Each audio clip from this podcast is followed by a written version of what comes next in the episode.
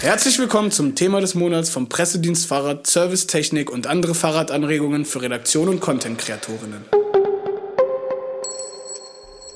Mein Name ist Hans Dorsch und diesen Monat geht's um das Fahrrad, um das klassische Fahrrad, ohne Motor. Dazu habe ich mir Gunnar Fehlau und Arne Bischoff vom Pressedienst Fahrrad eingeladen. Wir sprechen also über das mechanische Rad, das Biobike oder das analoge Fahrrad, wie wir es meistens im Gespräch nennen. Wir sprechen über seine Rolle im Vergleich zum E-Bike, das ja immer noch sehr viel analoge Technik enthält, und wir sprechen darüber, ob es überhaupt noch etwas darüber zu berichten gibt. Ich wünsche viel Spaß beim Zuhören. Die Links zu Artikeln mit Hintergrundinformationen finden Sie wie gewohnt in den Show Notes und unter www.pd-f.de slash Thema des Monats. Heute bei mir zu Gast ist Gunnar Fehlau, der Geschäftsführer des Pressedienst Fahrrad, der hier schon öfter zu Gast war. Deswegen muss ich ihn, glaube ich, nicht weiter vorstellen. Hallo Gunnar. Ja, hallo Hans, hallo. Und heute zum ersten Mal zu Gast ist Arne Bischoff, ebenfalls vom Pressedienst Fahrrad. Vielleicht stellst du dich mal kurz vor. Ja, danke Hans. Schön hier zu sein. Ich bin Arne Bischoff vom Pressedienst Fahrrad. Ich bin seit 2015 als Redakteur im Team Ursprünglich komme ich eher aus Mountainbikesport, Mountainbike-Bereich. Das ist das Thema, das mich am Fahrrad am stärksten geprägt hat. Und ähm, habe an mir selbst und live erlebt, wie der E-Bike-Boom durch, durch die ganze Fahrradbranche gerollt ist, mich auch erfasst hat. Und über diesen E-Bike-Boom ähm, und seine Auswirkungen auf das gute, alte, analoge Fahrrad sprechen wir ja heute. Ähm, insofern, ich habe beides kennengelernt ähm, und komme aber vom, vom Analogen. Wir wollen heute über das ähm, Fahrrad in seiner Urform sprechen. Demnächst startet die Roadshow der Fahrradfrühling mit Neuheiten für die Saison 2020. Da sind natürlich viele E-Bike-Neuigkeiten dabei.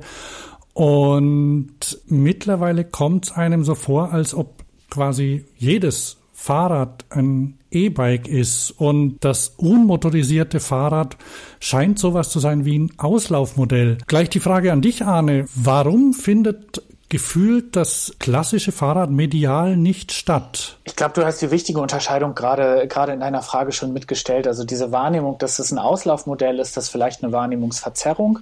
In bestimmten Segmenten, ich hatte über das E-Mountainbike versus äh, nicht motorisiertes Mountainbike gerade gesprochen, in, in dem Segment hat die E-Variante den Klassiker überholt. Auf die Gesamtverkaufszahl ist das aber noch nicht so und auch nicht lange nicht auf die im Markt und in der Anwendung befindlichen Fahrräder. Und ich glaube, dass wir nur noch E-Bikes sehen, also gedanklich sehen, nicht auf der Straße sehen, das ist ein Wahrnehmungsphänomen. Weil Medienmenschen wie wir, aber auch Menschen da draußen interessieren sich natürlich ganz stark für Neuheiten. Und alles, was einen höheren Neuheitenwert hat, ist erstmal das interessantere Produkt. Und dazu muss man vielleicht sagen, das E-Bike hat ja einen Imagewechsel beim Fahrrad eingeleitet, wie er dramatischer nicht sein könnte. Früher arme Leute, Vehikel, 50er Jahre Wirtschaftswunder, alle wollten ihr Auto haben. Und so richtig mit dem E-Bike ist das in Gang gekommen, dass das Fahrrad zum, zum echten Statussymbol auch der besser verdienenden und gut ausgebildeten geworden ist. Und ich glaube, das prägt unsere Wahrnehmung total stark. Also ist das analoge Fahrrad jetzt tot? Nee, überhaupt nicht, weil wir haben jetzt noch mal so vermessen, äh, nach 150 Jahren Fahrrad äh, oder über ähm, 200, davon 180 Jahre Fahrrad als analog äh, und haben wir jetzt mal schnell rekapituliert, was in den letzten 20 Jahren durch, durch, das, durch den Motor passiert ist. Ähm, ich glaube, wir haben wir haben nicht dieses Verhältnis, wie wir es bei, bei der Platte, bei der Schallplatte haben. So, Schallplatte ist wirklich weg gegen CD, gegen Streaming. Ähm, oder wie wir es bei der Fotografie haben, dass wir sagen, wirklich die Digitalkamera hat die analoge faktisch abgelöst. Außerhalb, da gibt's nur Nischenanwendungen und Liebhaberei, wo, wo analoge Kamera noch ein Thema ist. Ähm, das Fahrrad ist und wir haben diesen, diese Eintrittsbarriere, die dadurch niedriger wird, äh, die beim E-Bike ist. Und trotzdem, wer auf diese äh, Eintrittsbarriere nicht angewiesen ist, weil er eine gewisse Grundfitness hat als Beispiel, äh, der kann sich doch bei jeder Radgattung die Frage stellen, brauche ich den Motor, ja oder nein? Und wir haben ja im Ganzen eine extreme Technisierung erlebt und das merke ich, mein Fuhrpark wird immer extremer. Der Gestalt, dass er voll durchelektrifiziert ist, mit Motor, mit Funkschaltung, mit Variostütze, mit geiler Lichtanlage und ich umgekehrt mir gerade ein Fixed Gravel aufgebaut habe. Also komplett archaisch, keine Schaltung, kein Freilauf, ähm, zwar mit Bremsen, weil es einfach sinnvoll ist, aber äh, also den genauen analogen Gegenpol definiere. Ich finde, da merke ich bei beiden seinen Reiz. Ich war jetzt auf der Suche nach einer Achtung Wortspiel Analogie zu einer anderen Industrie zum Beispiel, aber vielleicht ist es ja so, dass diese äh, oder gefühlt, dass diese Elektrifizierung der Industrie oder dem Verkehrsmittel, Fortbewegung, Sportmittel, Fahrrad so eine neue Beschleunigung gegeben hat, die sich aber jetzt auch anders auswirkt. Ich habe zum Beispiel vor zwei Jahren schon mit einem Bekannten gesprochen, der ähm, auch für Fahrradzeitschriften geschrieben hat und er hat ge hat gemeint, sag mal, vielleicht ist es ja so, dass wir in ein paar Jahren schreiben, erinnert sich eigentlich noch jemand an die Zeit, als alle meinten, in jedes Rad gehört ein Motor rein? Ähm, Gibt es vielleicht Gegenbewegungen? Also wir haben zwei Phänomene festgestellt. In der Branche kann man zum einen sagen, ähm, bis kurz vor dem Corona-Lieferzeiten-Wahnsinn war es so, dass die Fahrradbranche gerade ansetzte, beim analogen Fahrrad nachzuziehen. Also wir haben einige Jahre gehabt, vier, fünf, sechs Jahre, wo die Hersteller ihre Entwicklungsenergie, äh, ihre, ihre Power vor allen Dingen ins motorisierte Fahrrad gesteckt hatten. Und gerade die, die Eckpreislagen, 999 Euro Trekkingrad, 1999 Euro Mountainbike oder Rennrad, die wurden einige Jahre doch so ein bisschen auf Standby gesetzt, weil man schlicht die Energetik, die Zeit nicht hatte, die Ressourcen. Und an die wollte man gerade wieder ran, das wird jetzt ein bisschen ausgebremst über die, über die Lieferzeitenproblematik. Und das andere ist, wenn wir es nochmal journalistisch als, als sehen mit der Idee, wo sind Themen, dann muss man ganz klar sagen, da draußen sind unglaublich viele analoge Fahrräder nicht motorisiert, die benutzt werden, wo, wo es Servicegeschichten gibt, wo es Anwendungsgeschichten gibt, wo es äh, Ratschlagsgeschichten mit, äh, hier kannst du Updates machen, hier gibt es sinnvolles, cooles, neues Zubehör. Ähm, das heißt, auf so einer journalistischen Ebene sehe ich da schon, dass neben dem ausgetretenen breiten Pfad äh, eh E-Antriebe und, und E-Fahrräder es ganz viele spannende Themen gibt, die erzählt werden können, auch ohne dass man jetzt sagt, das deckt sich ja nicht mit dem Neuheiten Zirkus, den die ganze Fahrradbranche macht. Natürlich redet die über ihre Neuheiten und E-Bikes und und und, aber die anderen Räder sind da und werden benutzt und ähm, den, die Leute sind als Rezipienten, Partizipationsrelevanz für den Rezipienten, wie es so schön heißt, sind die erreichbar und adressierbar. Da sind viele coole Geschichten, ähm, die, die, wo wir auch gerne zur Seite stehen, die zu finden oder äh, ergänzende Informationen zu liefern, ist ja klar. Das heißt, sind wir, die wir uns mit dem Thema ständig beschäftigen, sind wir auch in so einer Wahrnehmungsbubble, dass das gar nicht immer die Themen sind, die, die andere draußen ansprechen. Das weiß ich nicht. Ich glaube, da gibt's, also du hast ja eben nach dem Gegentrend gefragt. Das ist vielleicht auch eine ganz gute Überleitung zu der Frage. Ähm, es gibt in diesem, in diesem Fahrradmarkt und in der Fahrradanwendung unfassbar viel gleichzeitig und parallel. Es gibt aber den den großen Boom der E-Bike-Themen in den Medien, logischerweise. Ähm, als die jüngere Technologie, wo noch Miniaturisierungspotenziale, Digitalisierungspotenziale viel stärker schlummern, die hat natürlich einen schnelleren Neuheitentakt als das klassische nicht motorisierte Fahrrad, das schon ewig da ist. Gleichzeitig bin ich bei Gunnar. Ähm, es gibt wahnsinnig viele Themen ohne Motor, die es sich zu beackern lohnt. Ja. Wir müssen natürlich auch sagen, das analoge Fahrrad ist verdammt weit entwickelt und die den, der nächste Schritt ist oftmals ein äh, sehr für die Menschheit ein kleiner, für den Nerd oder die Nerdin ein großer, wo wir auch manchmal sagen müssen, okay, vielleicht ist LED-Beleuchtung als Beispiel. Als die ersten kamen, dann war das eine Offenbarung. So, jetzt sind wir bei 100 Lux bei einem Scheinwerfer, der per Dynamo angetrieben wird. Wenn das jetzt 110 werden, ja, dann ist das natürlich nicht mehr so epochal. Man muss vielleicht auch einfach, wenn man so Öffentlichkeit, Wahrnehmung, Themenwelten diskutiert, zwischen Produktthemen und Anwendungsthemen differenzieren. Weil die Anwendungsthemen, Infrastruktur, Pannenschutz, Abschließen, Fahrradparken etc., die unterscheiden sich nur ganz gerade, also die unterscheiden sich in, in Punkten, gerade was Bewegungsgeschwindigkeit angeht, schon zwischen Bio und E, aber lange nicht so dramatisch, wie man denkt. Je stärker man in Produktthemen denkt, immer von Produktneuheiten, Produktinnovationen, desto größer wird diese Barriere beziehungsweise der, der Spalt, der da zwischen diesen beiden Themenwelten Motor und Nicht-Motor aufgeht, das ist in der Anwendungsrealität aber gar nicht so relevant. Also wenn ich darüber spreche, wenn ich in die Innenstadt fahre und irgendwie meinen Einkauf erledigen will, wo ich mein Rad abstelle ähm, und wie ich es abschließen kann und ob die Radparker mir meine Felge zerstören, das ist egal, ob ich da ein E-Bike reinstelle oder ein, ein analoges Fahrrad. Da gibt es ja auch thematisch die Parallelen, das Rad als tatsächlich Fortbewegungsmittel und diese Selbstermächtigung auch, die das klassische analoge Fahrrad bietet, wo man spürt, dass man die Möglichkeit hat, mit im Grunde genommen sehr geringen Mitteln viel zu bewegen. Vor über zehn Jahren, glaube ich, gab es mal einen Fixie-Trend in Deutschland. Seht ihr sowas kommen wieder? Ich finde das super interessant. Gunnar hatte dann vorher schon mal kurz angeschnitten, nämlich mit dem Vergleich zu analoger Fotografie und, äh, und dem Plattenspieler. Wir sind ja witzigerweise aktuell an einem Punkt, Punkt, wo mehr Schallplatten wieder verkauft werden als CDs. Streaming ist natürlich weit, weit drüber. Ähm, aber die CD hat sich äh, retrospektiv als Brückentechnologie in der Digitalisierung erwiesen und ähm, da ist jetzt der Gegentrend, nachdem du Hans vorhin gefragt hattest, ganz massiv spürbar. Und in all diesen Fällen, dann, das finde ich eine schöne Parallele zum Fixie, das hatte Gunnar ja vorhin auch schon angesprochen, dass er sich eins aufgebaut hat. Da kann man natürlich extrem stark die Technik spüren. Also man sieht relativ, man spürt sehr stark, wie funktioniert das Gerät, was ich bediene. Und wir leben ja in einer Welt, wo wir Technologie bedienen, die wir nicht begreifen. Tausend Beispiele in unserem Alltag, wo wir, wo wir Technologien benutzen, vollkommen selbstverständlich, aber nicht begreifen, wie sie funktionieren.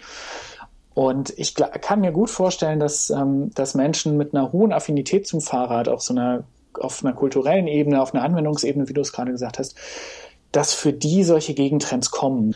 Wenn wir aber journalistisch reindenken, würde ich das Bild aufmachen, der Kuchen, irgendwie, wir haben Teig und wir haben Rosinen. So, und das eine ist irgendwie das Große und das andere ist das, was für den Geschmack sorgt. Wir verfolgen das ja auch über die letzten Jahre und das sind ja auch immer Wetten. Also wenn wir irgendwie äh, irgendwo hinzeigen und sagen, guck mal, hier gibt's eine neue Radgattung, die ist spannend, ist das immer eine Wette. Der eine sagt, das wird the next big thing und der und die andere sagt, hey, das ist eine verästelte, äh, nerdige, wie man in Musik sagt, Musikermucke. So, den Fachleuten gefällt's, aber für die anderen ist es unhörbar oder die hören den Reiz nicht raus, der es irgendwie besonders macht. Und wir haben ja in der Vergangenheit Beispiele für beides. Wir haben für das Fatbike als Trend, der durchgehypt wurde und sicherlich überhöht wurde von der Branche und auch von Medien und dann äh, auf so ein sehr geringes äh, Sockelniveau wieder runtergegangen ist.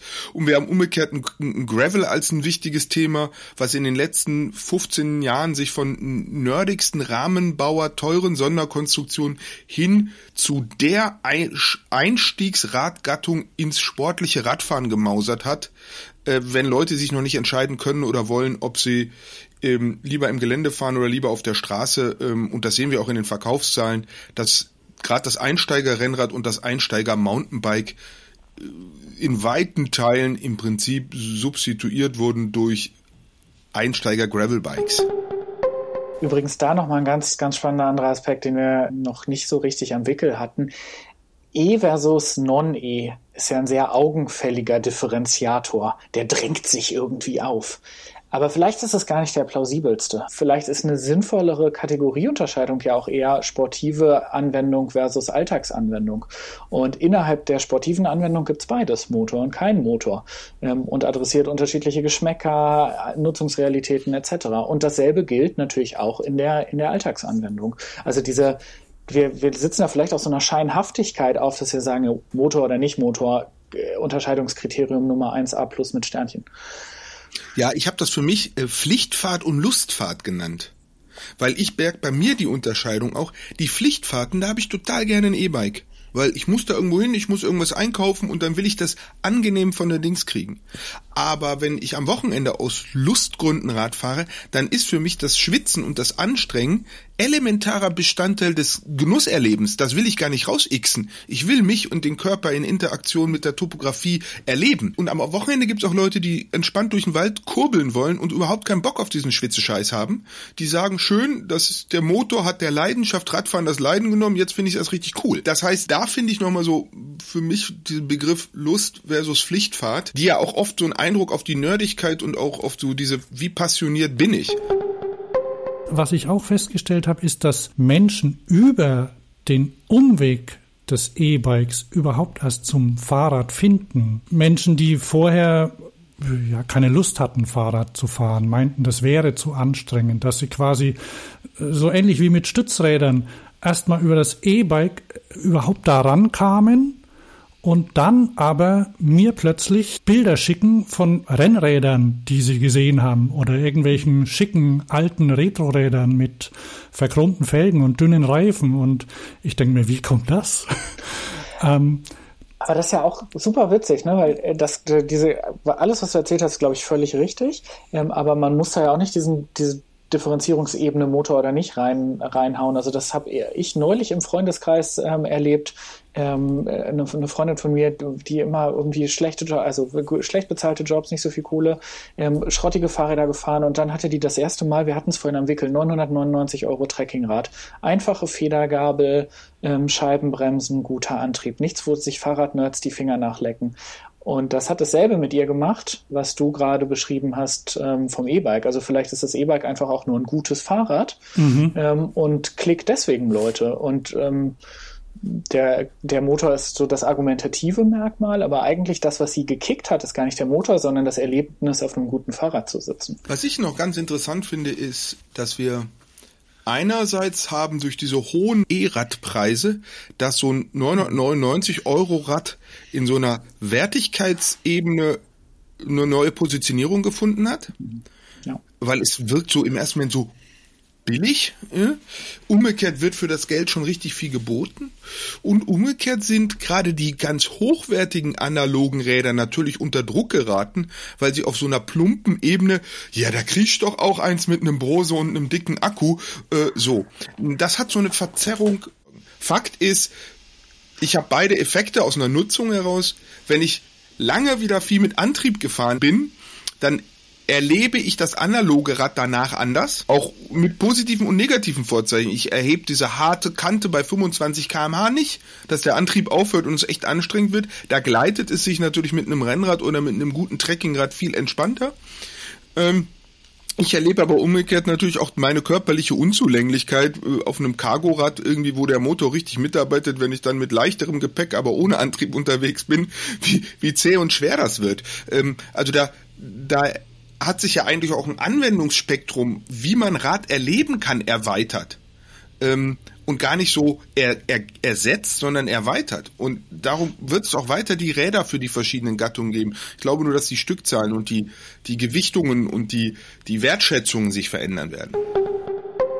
Nachdem wir zu Anfang gefragt haben, ob das unmotorisierte Fahrrad ein Auslaufmodell ist, können wir vielleicht zum Ende fragen, ob es eine Renaissance des Fahrrads gibt und wann die kommt? Ich finde, das E-Bike mit Motor ist genauso ein Fahrrad wie das unmotorisierte Fahrrad ohne Motor. Ähm, und in dem Sinne erleben wir eine Renaissance des Fahrrades, da sind wir mittendrin. Ähm, als ich mich angefangen habe, für Fahrräder zu interessieren, war für mich absolut nicht absehbar, was das für ein gesellschaftlich relevantes Boomthema werden wird. Der Motor hat seinen Teil dazu beigetragen, aber am Ende sind die Dinger alles Fahrräder. Ähm, ob sich die Verkaufszahlen nochmal dahingehend verschieben, dass die nicht motorisierten Fahrräder ähm, die, die motorisierten irgendwie doch nochmal in der Innenkurve überholen, leapfroggen würde man im Englischen sagen. Da glaube ich nicht so richtig dran, weil äh, ich denke, in der Akkutechnologie liegt noch sehr, sehr viel Potenzial in der Motor Motorentechnologie auch, dass wir in den nächsten Jahren motorisierte E-Bikes, also E-Bikes sehen, die nochmal deutlich leichter sind, als wir es uns jetzt vorstellen können bei gleicher Akkukapazität oder so. Ähm, ich glaube, die, die Kräfteverhältnisse haben sich da schon verschoben, aber insgesamt wir sind gerade mitten in einer riesigen Renaissance-Boom-Phase des Fahrrades insgesamt. Und ich würde sagen, das wird sich noch insofern als Phänomen sage ich ja, das Fahrrad ist auf nahezu alle gesellschaftlichen urbanen und suburbanen Fragestellungen Teil der Antwort und nicht Teil des Problems und äh, hat so ein hohes positives Suchtpotenzial und Lustpotenzial für die Leute, dass es gekommen ist, um zu bleiben, mit oder ohne Motor. Und das andere, was ich sehe, ist, ich glaube, dass sich die E, die E-Bikes noch mehr vom klassischen Fahrrad auch auf einer technologischen Weise emanzipieren, dass sie gestalterisch, technologisch noch viel eigenständiger werden. Und dass damit auch irgendwie man auf 200 Meter gegen den Wind in Anführungsstrichen sieht, ob jemand analog oder, digi oder mit, mit Antrieb unterwegs ist. Und dass sich über diese Visualität, diese Eindeutigkeit auch der Kulturkampf einfach erledigen wird. Wir haben das beim Motorrad schon gesehen, die ersten Motorräder waren Fahrräder mit irgendwie Verbrennungsmotor dran genagelt und die sahen sehr, sehr ähnlich aus, wenn man sich die erste Harley anguckt. Und wenn man sich das jetzt anguckt, äh, dann ist einfach eine sowohl das Harley Fahrrad, E-Bike, was es gibt, als auch das Harley Motorrad, die sehen, die haben nichts mehr visuell miteinander zu tun. Vielleicht ein bisschen der Schriftzug, aber ansonsten nichts. Die sind kein Bauteil, das da irgendwie austauschbar wäre. Und ich glaube, dass das beim Fahrrad und beim E-Bike auch stattfinden wird und dass es beiden Radgattungen gut tun wird, wenn es da äh, gestalterisch und technologisch nicht mehr beides für beides urbar gemacht werden muss spannende These. Ich würde dir da eindeutig äh, vehement versuchen zu widersprechen, aber ich glaube, das ist der Gegenstand für einen weiteren Podcast. Wir können also gespannt sein auf die Zukunft des Fahrrads und zwar auf die Zukunft des Fahrrads insgesamt, mit oder ohne E. Und das war's auch schon für diese Folge. Der Pressedienst Fahrrad hat natürlich Informationen zum Thema Analogbike und E-Bike auf der Website gesammelt. Links dazu finden Sie in den Shownotes und auf der Website unter pd-f.de. Und der PDF ist auch persönlich für Sie da. Wenn Sie einen Beitrag zu einem Thema planen, noch Fragen haben, Ansprechpersonen für ein Interview suchen oder ein Fahrrad oder Zubehörteil testen wollen, wenden Sie sich einfach an das Team. Die E-Mail-Adresse und die Telefonnummer finden Sie ebenfalls in den Shownotes oder auf der Website. Mein Name ist Hans Dorsch und ich verabschiede mich bis zum nächsten Thema des Monats.